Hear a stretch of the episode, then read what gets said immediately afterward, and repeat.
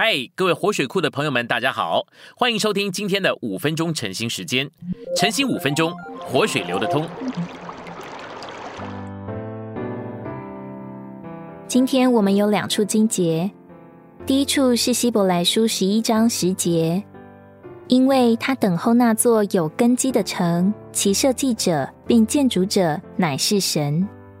第二处是启示录二十一章二节。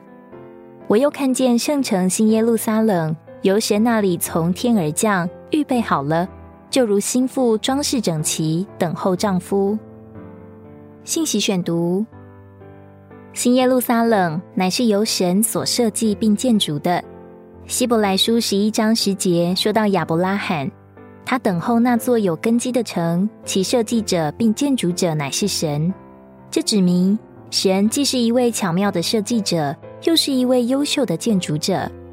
作为这样一位设计者和建筑者，神必然不是设计并建筑一座物质的城。以弗所书二章十节启示，教会是神的杰作。杰作原文意为写成的诗章，诗章表达作者的智慧。借着教会作为神所写成的诗章，神使人得知他万般的智慧。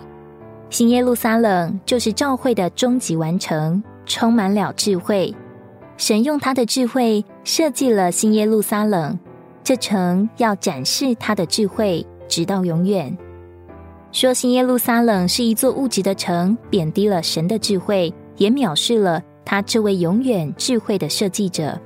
我们若领悟新耶路撒冷乃是预表属灵和神圣的事物，就会开始看见。神在这城里的智慧，神是一位智慧的设计者并建筑者，他设计了这一座城，做他万般智慧的完满彰显。不仅如此，神在他的智慧里是借着将他自己这设计者并建筑者分赐到我们里面，而建筑新耶路撒冷。神的设计启示在以弗所书，在一章和三章，保罗说到神的经纶。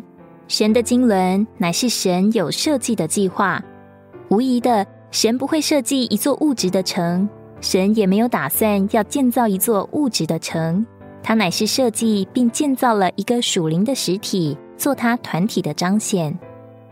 活神的城是旧约圣徒从远处望见、羡慕并等候的。亚伯拉罕向旅客，甚至向放逐者、亡命国外者寄居在应许之地。羡慕一个更美属天的家乡，以撒和雅各同样跟随他的脚踪，在地上生活，如同客旅和寄居的，等候神所建筑那座有根基的城。在已过的永远里，三一神定了一个计划，历代以来，他一直在完成他的经纶。子借着成为肉体而来，在地上生活三十三年半，死在十字架上，复活，然后升天。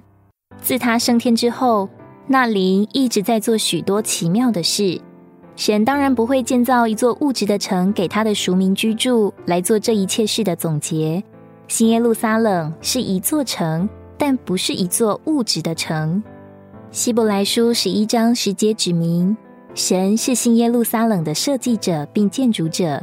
这城就是活神的城，属天的耶路撒冷，在上的耶路撒冷。圣城新耶路撒冷是神为他的子民所预备的，也是神的帐幕。神要在其中与人同住，直到永远。列祖怎样等候这座城，我们也照样寻求他。想想新约里所启示的新耶路撒冷，在神以外，谁能设计这样一座城？唯有神这至高的设计者能设计这城。新耶路撒冷是永远神圣的设计者所设计的。今天的晨兴时间，你有什么摸着或感动吗？欢迎在下方留言处留言给我们。如果你喜欢今天的内容，欢迎你们订阅、按赞，并且分享出去哦。天天取用活水库，让你生活不虚度。我们下次再见。